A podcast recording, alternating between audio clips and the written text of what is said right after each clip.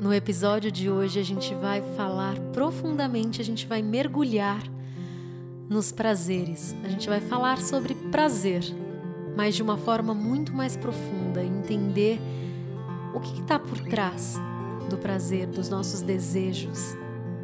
E se realmente é necessário matar todos os desejos que a gente sente, se a gente precisa deles, desses prazeres, para nos sentirmos felizes. No episódio de hoje a gente vai mergulhar profundamente no prazer.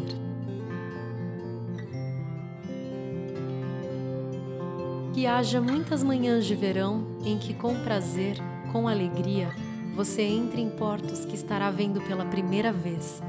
Que possa parar em postos fenícios de comércio e comprar artigos finos de madrepérola e coral, âmbar e ébano, perfumes sensuais de todo tipo todos os perfumes sensuais que puder comprar. Esse é um dos poemas que eu li no meu curso de psicologia positiva. E o conteúdo do episódio de hoje é um presente, inclusive, desse curso. Foram as inspirações que eu tive durante todo esse curso e eu gostaria muito de compartilhar com vocês. Sobre os prazeres físicos.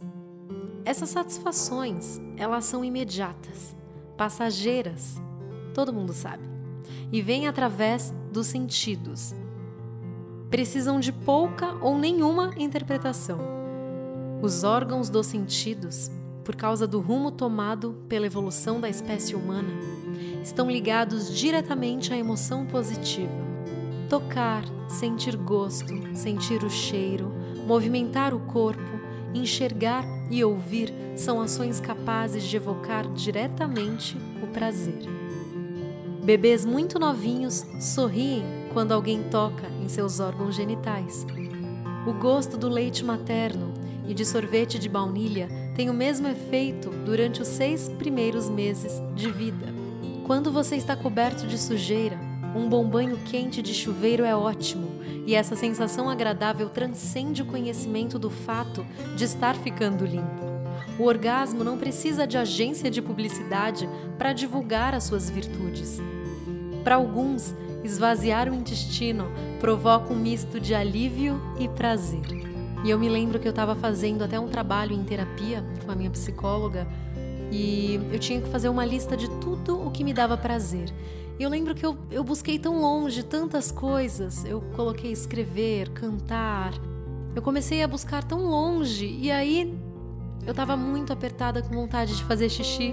E eu parei a minha lista e fui no banheiro. E de repente, no, no processo, na hora que o xixi tava indo embora, eu senti um prazer tão grande. E aí eu, caraca, é uma coisa tão simples, mas, mas me dá tanto prazer fazer xixi, fazer cocô, coçar alguma coisa que está coçando, matar fome, matar sede.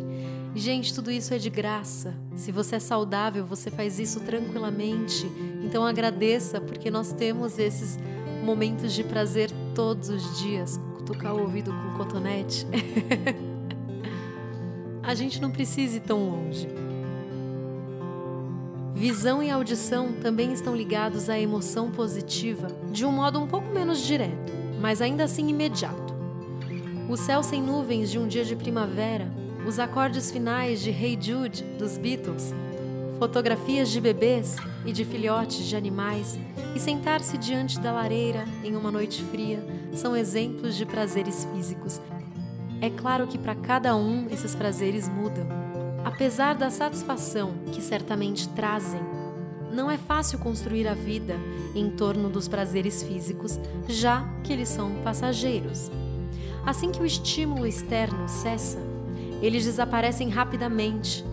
Além disso, nos habituamos a eles com facilidade, o que exige doses maiores para igualar a sensação original. São apenas os primeiros segundos de calor que vem da lareira a primeira colherada de sorvete de baunilha, o primeiro contato com o aroma de perfume que mexem conosco. O prazer vai diminuindo, a não ser que aumentem os intervalos entre uma e outra experiência. Entre a primeira vez que você vai tomar o sorvete, a segunda, a terceira, esse é só um exemplo. E os prazeres maiores? Os prazeres maiores têm muito em comum com os prazeres físicos. Como esses últimos, têm sensações naturais positivas, são passageiros, desaparecem com facilidade e criam um hábito rapidamente. Mas são consideravelmente mais complexos em relação ao modo como se instalam. São mais cognitivos, muito mais numerosos e variados que os prazeres físicos. Existem várias maneiras de organizar os prazeres maiores. E um dos esquemas que eu aprendi no meu curso de psicologia positiva é apenas um deles. Você escolhe uma palavra que define uma emoção positiva, alegria. E aí você procura sinônimos para ela. Depois, pega cada uma dessas palavras encontradas e procure sinônimos para elas também. Aí você faz isso repetidas vezes até esgotar os sinônimos. Esse processo rendeu, para minha surpresa, menos de 100 palavras correspondentes às emoções positivas, incluindo prazeres físicos e maiores. Então, eu separei as palavras correspondentes a prazeres corporais, por exemplo, orgasmo, é, ardor, por exemplo, e me vi com três classes desses prazeres maiores que eu agrupei conforme a intensidade. Os prazeres de alta intensidade incluem êxtase, emoção, euforia, é, empolgação, excitação. Os prazeres de intensidade moderada incluem animação, encantamento, contentamento, alegria, bom humor, entusiasmo, graça, atração. E os prazeres de baixa intensidade incluem conforto, harmonia, divertimento, saciedade e relaxamento. Mas vamos ao que interessa. Você tem vontade de saber como aumentar os seus prazeres? Então vamos lá. Aumentando os seus prazeres. Para começar, eu devo dizer que você não precisa de um especialista para lhe dar conselhos sobre os prazeres da vida. Você sabe do que você gosta e do que não gosta muito, melhor do que qualquer psicólogo por aí. Mas estudos científicos sobre a emoção positiva levaram a três conceitos que podem contribuir para aumentar a felicidade momentânea na sua vida: habituação, apreciação e atenção. Prestem atenção nessas três palavrinhas, a gente vai falar mais sobre isso. A revelação do poder desses conceitos psicológicos pode oferecer lições sobre o aumento do sentimento positivo que vão servir para a vida toda. Os prazeres são satisfações com claros componentes sensoriais e fortemente emocionais. São o que os filósofos chamam de sensações naturais. Acontecem automaticamente, sem a gente precisar pensar muito sobre. O êxtase, o entusiasmo, o orgasmo, gozo, né, exuberância, conforto, são passageiros e envolvem pouco ou nenhum raciocínio. É como a paixão. As gratificações são atividades que gostamos muito de praticar, mas não são necessariamente acompanhadas por qualquer sensação natural. Em vez disso, as gratificações nos envolvem, nos absorvem de tal modo que perdemos a noção da realidade. Uma boa conversa, a escalada de uma montanha, a leitura de um bom livro, a dança, uma partida de basquetebol são exemplos de atividades em que o tempo para nossas habilidades atendem o desafio e ficamos em contato com a nossa força. Porque você sabe que quando o desafio é do tamanho das suas habilidades, aquilo se completa, as duas peças, né? O desafio e a sua habilidade se completam como se fossem duas peças que se encaixam perfeitamente, e aí você sente aquele prazer, aquela satisfação, a gratificação, né? A gratificação dura mais que o prazer, envolve raciocínio e interpretação não cria hábito facilmente e está apoiada em nossas forças e virtudes. Habituação. Tanto os prazeres físicos como os prazeres maiores possuem um conjunto de propriedades uniformes e peculiares que limitam a sua utilidade enquanto fontes de felicidade duradoura. São prazeres fugazes, por definição, e em geral desaparecem subitamente. Se você faz uma atividade divertida, como por exemplo assistir um filme, Perceba que quando acaba, acaba. Cessado o estímulo externo, que é o filme, por exemplo, a emoção positiva mergulha na onda da experiência contínua, deixando poucos vestígios. Né? Você volta para o estado normal. O mesmo prazer repetido com frequência, por exemplo, perde o efeito. O prazer da segunda colherada de sorvete de baunilha não é nem a metade do que foi a primeira, e lá pela quarta colherada só restam as calorias. Uma vez saciadas as necessidades calóricas, o gosto é pouco melhor do que o gosto de um papelão. Esse processo chamado de habituação, né, ou adaptação, é um fato neurológico intocável da vida. Os neurônios são conectados para responder a novos eventos e para não atuar se não houver novas informações. No nível do cérebro como um todo, damos atenção a novos eventos e ignoramos os que não são novos. Quanto mais redundante o evento, mais ele se mistura a um fundo nebuloso. Então vamos supor que você está numa palestra e o palestrante ou a palestrante está ali falando mais do mesmo, você acaba nem ouvindo, você acaba se distraindo, é só um exemplo. Mas quando ele fala algo que você nunca ouviu, por exemplo, aquilo te marca, você presta atenção e aquilo vira um aprendizado e novas sinapses no seu cérebro se criam e aquilo marca para você. Você presta atenção, você consegue ouvir aquilo. Os prazeres não apenas desaparecem rapidamente, eles podem ter consequências negativas. Existem os centros de prazer, que foi encontrado nos cérebros dos ratos há 40 anos atrás. Os pesquisadores eles implantaram fios muito fininhos em áreas bem específicas do cérebro, sob o córtex dos ratos, e então liberavam um pequeno choque elétrico sempre que o animal pressionava uma barra. Tenta imaginar a cena. Aí os ratos passaram a preferir a estimulação elétrica ao alimento, sexo e até a própria vida. O que os pesquisadores descobriram estava mais ligado à dependência do que ao prazer por isso, alguns casais permanecem juntos mesmo não mais estando tão bem. Não mais porque se amam, mas porque se tornaram dependentes um do outro. Se acostumaram tanto com a dor que nem se imaginam sendo felizes. Tudo o que eles conhecem é a dor. Então isso é confortável para eles. E se um dia se separarem, demorará um tempo até novamente se adaptarem. É claro que sempre nos adaptamos a tudo, mas o período de afastamento trará dor e muitas vezes um desespero para voltar à vida que viviam antes. E é por isso que casais que sofriam acabam voltando, porque não sabem mais como viver um sem o outro. É por isso que é tão importante um acompanhamento de um profissional. É difícil que esses casais consigam sozinhos. Acostumaram-se tanto com a dor que, quando se afastam dela, tentam recriá-la novamente para suas vidas porque é insuportável viver sem a dor diariamente. É aquilo que eles conheciam. Mas não é que realmente seja insuportável. Na mente dessas pessoas, a dor já está condicionada e elas aprenderam a viver com ela. É claro que existe muito mais felicidade em viver fora desse drama, mas os integrantes do casal vão precisar de um período de adaptação até se acostumarem com a nova vida e quando despertarem vão perceber que não fazia o menor sentido viver como viviam antes. Mas voltando a falar do experimento com os ratinhos, o estímulo elétrico provoca um desejo muito forte.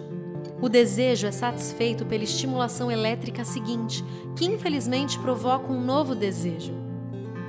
Esse desejo desapareceria em poucos minutos se o rato interrompesse o processo deixando de pressionar a barra. Mas o desejo é tão intenso que ele pressiona a barra antes mesmo que ela caia. Não pelo prazer, mas porque fica preso em um círculo vicioso. O desejo não satisfeito é em si negativo e o rato vai evitá-lo. Ter alguém que nos coce as costas acalma a coceira, que no entanto volta ainda mais forte quando o toque é interrompido. Faz um teste.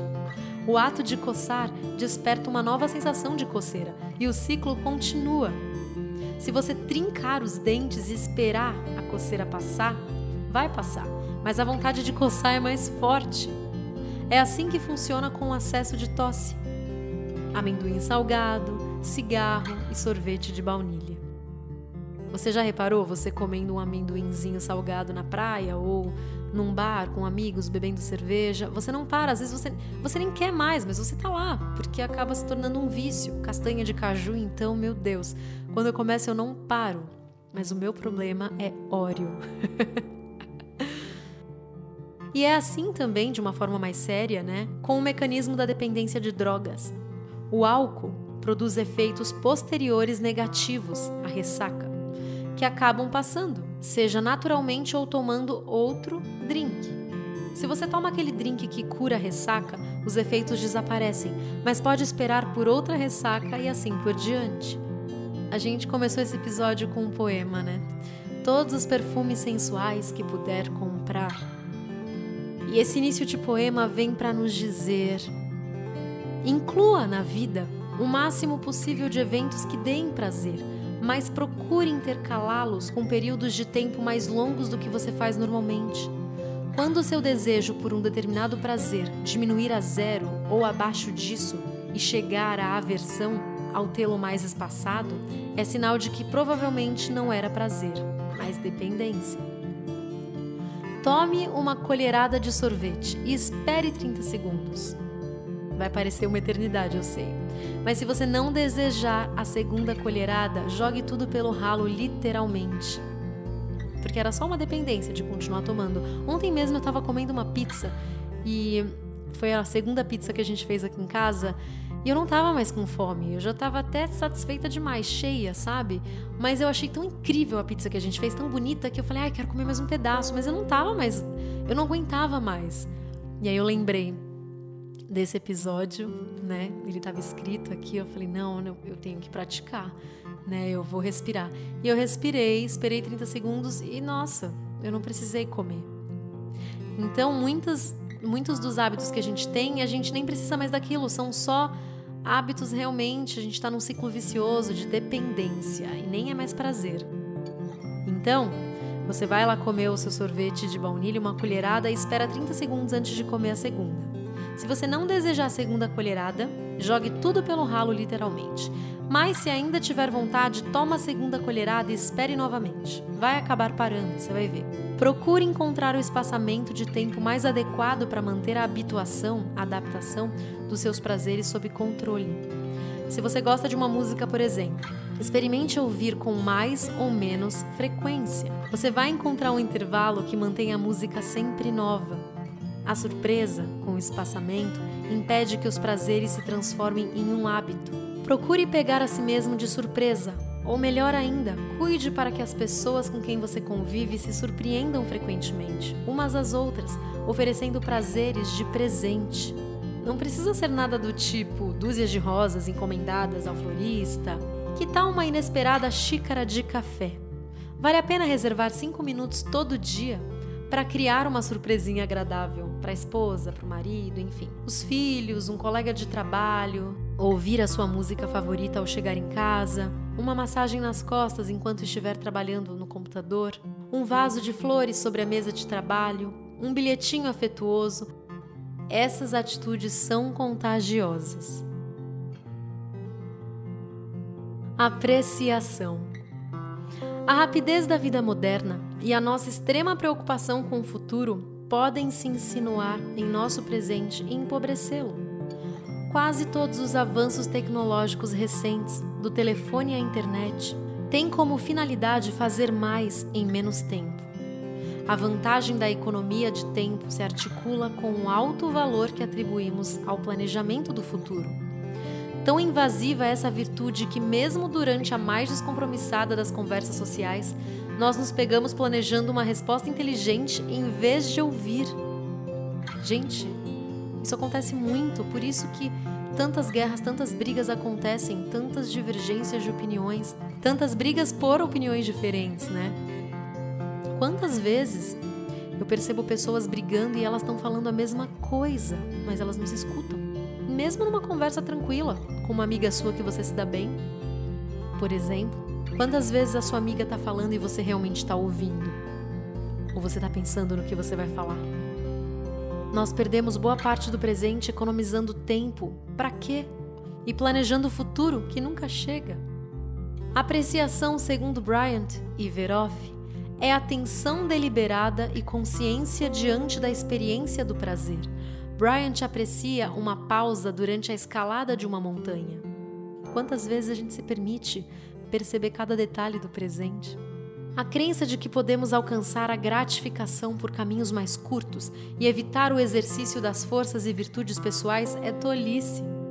E pode não apenas levar lagartos a definhar até a morte, como fazer legiões de seres humanos deprimidos definharem até a morte espiritual em meio à riqueza em meio à riqueza.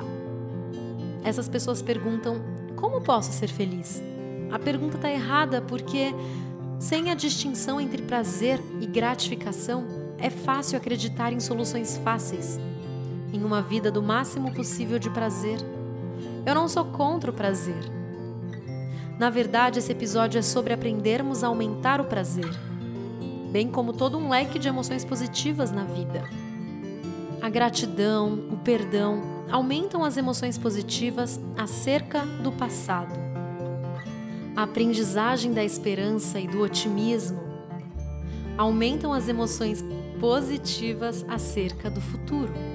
A apreciação, a atenção e a quebra da habituação aumentam os prazeres do presente.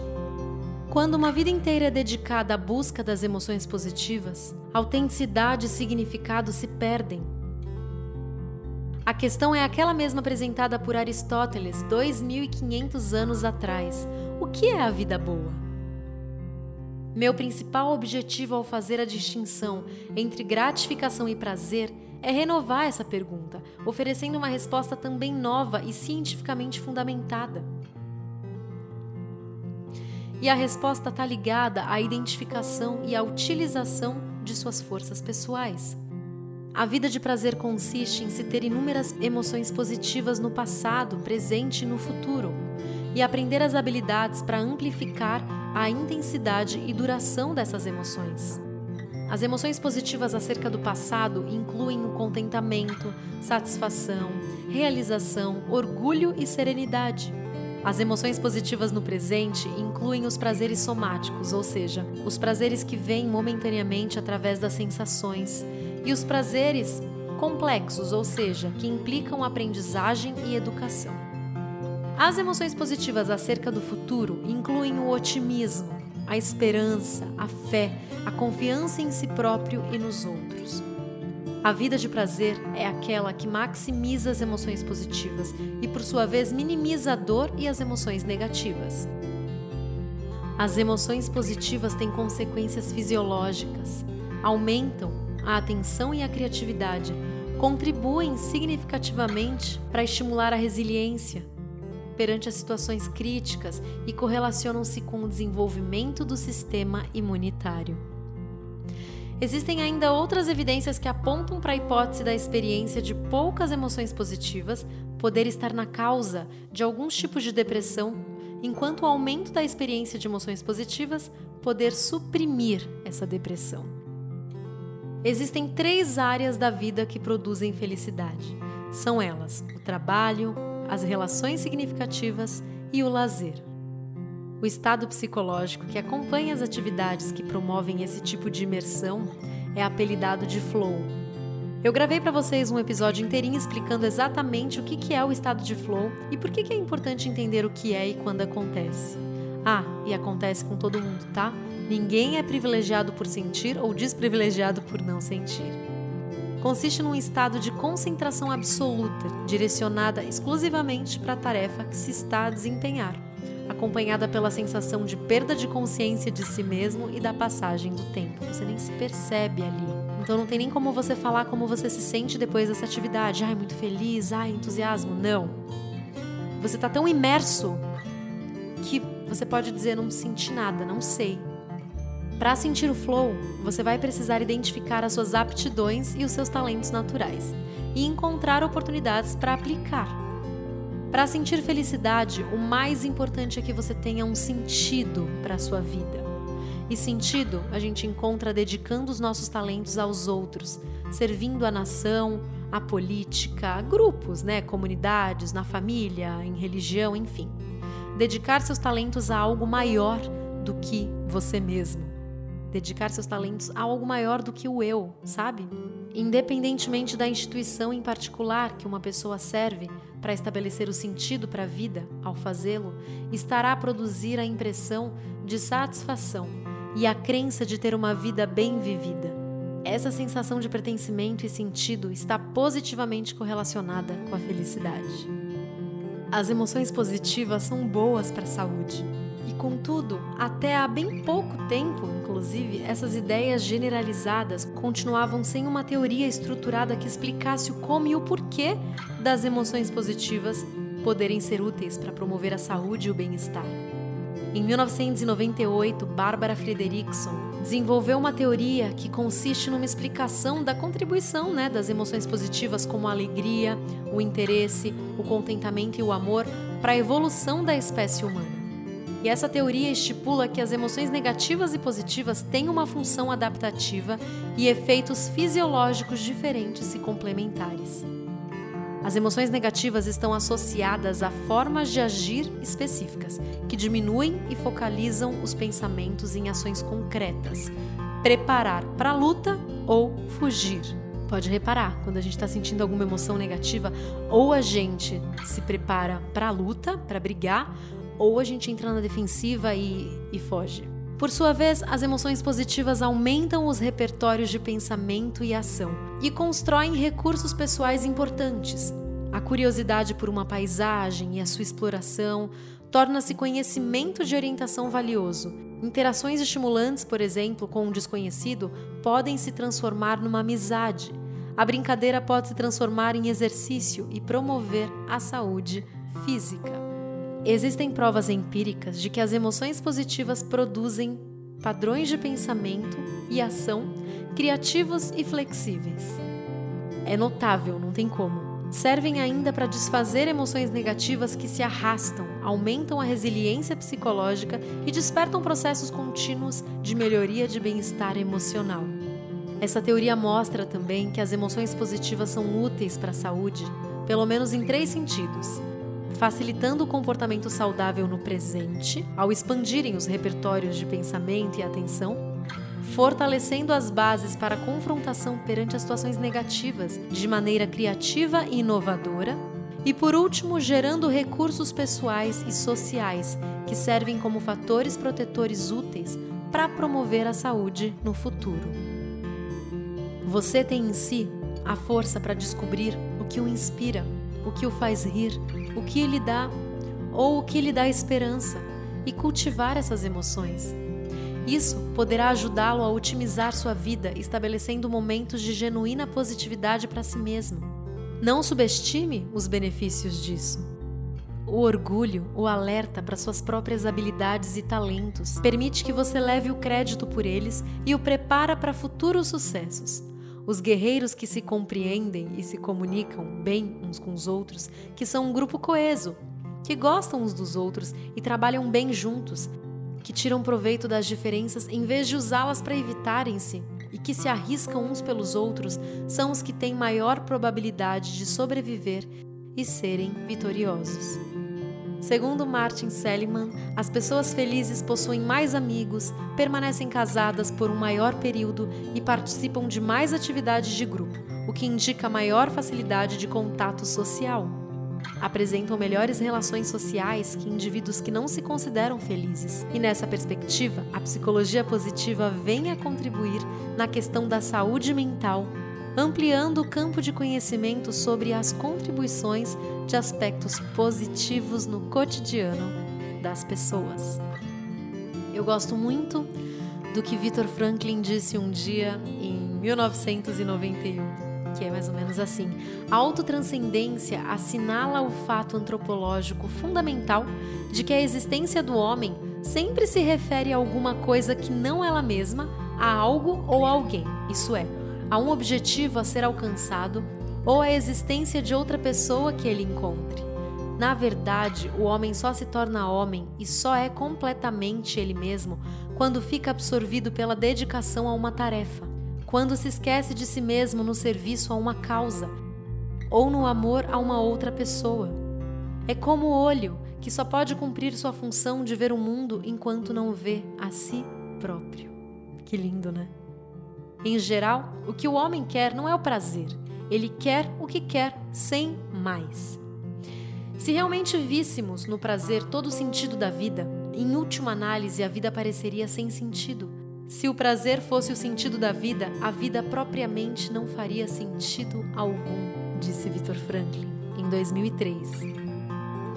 Se um ser humano não tem um sentido para viver, mais prazer ele procura sentir. Ele busca em paixões, comidas, drogas, bebidas. Quanto mais o ser humano quer sucesso ou prazer ou felicidade sem sentido, mais distante ele fica de tudo isso. Não se deve buscar a felicidade, pois, na medida em que houver uma razão para a felicidade, ela decorrerá espontânea e automaticamente. Não se pode perseguir a felicidade, pois, na medida em que se faz da felicidade um objeto motivacional, ela passa a se constituir em objeto de atenção, perdendo-se de vista a razão para ser feliz, o que consequentemente afastaria o sujeito da felicidade. Que ironia, né? Apenas na medida em que o homem preenche um sentido lá fora no mundo, é que ele realizará a si mesmo. Se ele decide realizar a si mesmo, ao invés de preencher um sentido, a autorrealização perde imediatamente a sua razão de ser, disse Viktor Franklin em 1988. O que o ser humano realmente precisa não é um estado livre de tensões, mas antes a busca e a luta por um objetivo que vale a pena uma tarefa escolhida livremente.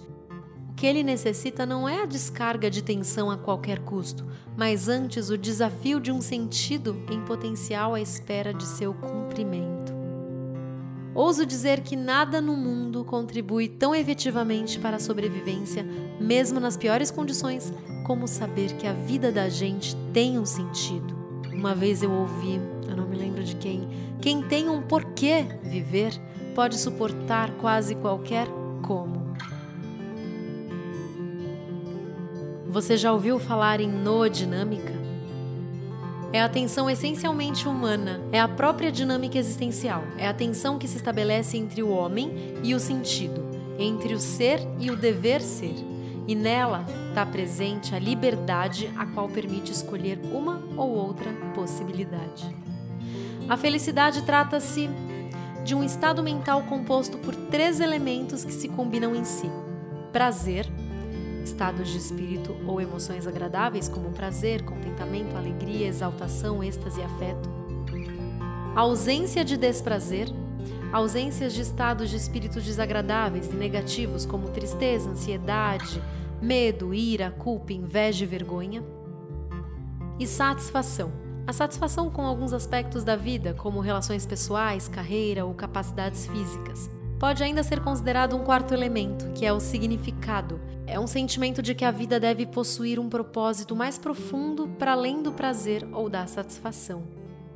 E os estudos mostram que as características das pessoas felizes são exatamente essas: coletividade, competência social e emocional, inexistência de ansiedade excessiva, habilidades de comunicação, envolvimento em atividades significativas, sensação de controle, sentido de propósito ou significado, resiliência, autoestima, otimismo, disposição para o presente e para o futuro, humor, sabedoria, jovialidade, libertação do materialismo excessivo e estado de fluxo frequente. Os melhores momentos das nossas vidas não são os momentos passivos, relaxantes. Os melhores momentos costumam ocorrer se o corpo ou mente de uma pessoa estiverem esticadas até seus limites num esforço voluntário para conseguir algo difícil e valioso. A felicidade não acontece simplesmente. Deve ser preparada e cultivada por cada pessoa, estabelecendo desafios que não são nem exigentes nem muito simples para as aptidões. A felicidade pode ser dividida em três aspectos: a emoção positiva, aquilo que a gente sente que contribui para uma vida agradável, né? O envolvimento, que tem a ver com o fluxo, que contribui para uma vida envolvida, e o significado, que tem a ver com pertencimento. É um trabalho que vai além do eu, né? Um, um trabalho que você faz para o outro, que contribui para uma vida com significado emoção positiva, envolvimento, significado, relações positivas e realização pessoal. O bem-estar é uma combinação entre a gente se sentir bem e termos de fato significado, boas relações e realização pessoal. A forma como escolhemos o nosso percurso de vida é maximizando todos esses cinco elementos. Compartilhe esse episódio com quem você ama, com as pessoas que você gosta muito, com as pessoas que você não gosta também. Com as pessoas que você não gosta, você compartilha os episódios mais longos. Só para irritar, né? Tô brincando. Vamos ajudar o mundo a despertar. Uma pessoa que você envia esse podcast pode se inspirar e inspirar outras pessoas e é um efeito dominó. E eu termino esse episódio com uma frase que eu gosto muito. Conscientemente, ensinamos o que sabemos. Inconscientemente, ensinamos o que somos. Eu fico por aqui. Bruna Pinheiro.